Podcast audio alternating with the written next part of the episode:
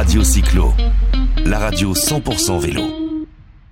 En attendant le Tour de France en juillet, c'est donc le Tour d'Italie en mai qui nous plonge au cœur du peloton. Mais au départ de ce 105e Giro, une question s'impose.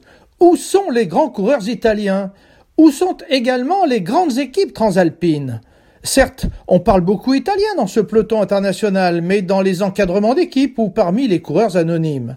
Trois équipes italiennes sont même présentes, mais repêchées gracieusement de Division 2 par les organisateurs pour donner, semble-t-il, un intérêt aux médias italiens. Non, les grands champions italiens ont disparu depuis sept ans. Les derniers campionnées ont pour nom Nibali, vainqueur de deux Giro en 2013 et 2016, Scarponi en 2011, Ivan Basso en 2010 ou encore Di Luca en 2007.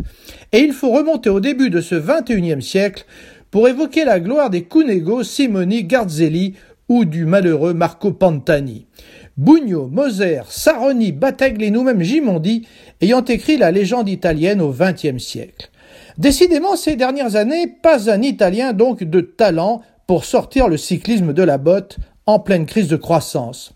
La faute d'abord à la crise financière de 2008, qui a plongé tout un maillage de petites entreprises dans le marasme, puis il y a eu la pandémie de Covid qui a tué les initiatives économiques, et enfin le dopage et la mort de Pantani ont sérieusement écorné l'image du cyclisme en Italie.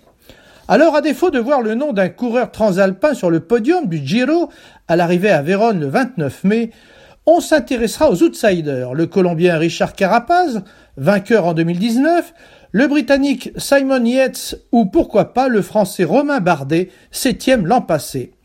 Et on suivra Guillaume Martin pour sa première participation, ou Arnaud Desmar qui attend un premier succès au sprint en 2022. Tout cela sur un tracé particulièrement difficile dans les Dolomites et sur les pentes de l'Etna. Le dernier Français qui a remporté le Giro d'Italia en 1989 s'appelait Laurent Fignon. D'ailleurs, ils ne sont que trois Français à avoir gagné en Italie, Fignon, Hino et Anquetil. Radio Cyclo, la radio 100% vélo.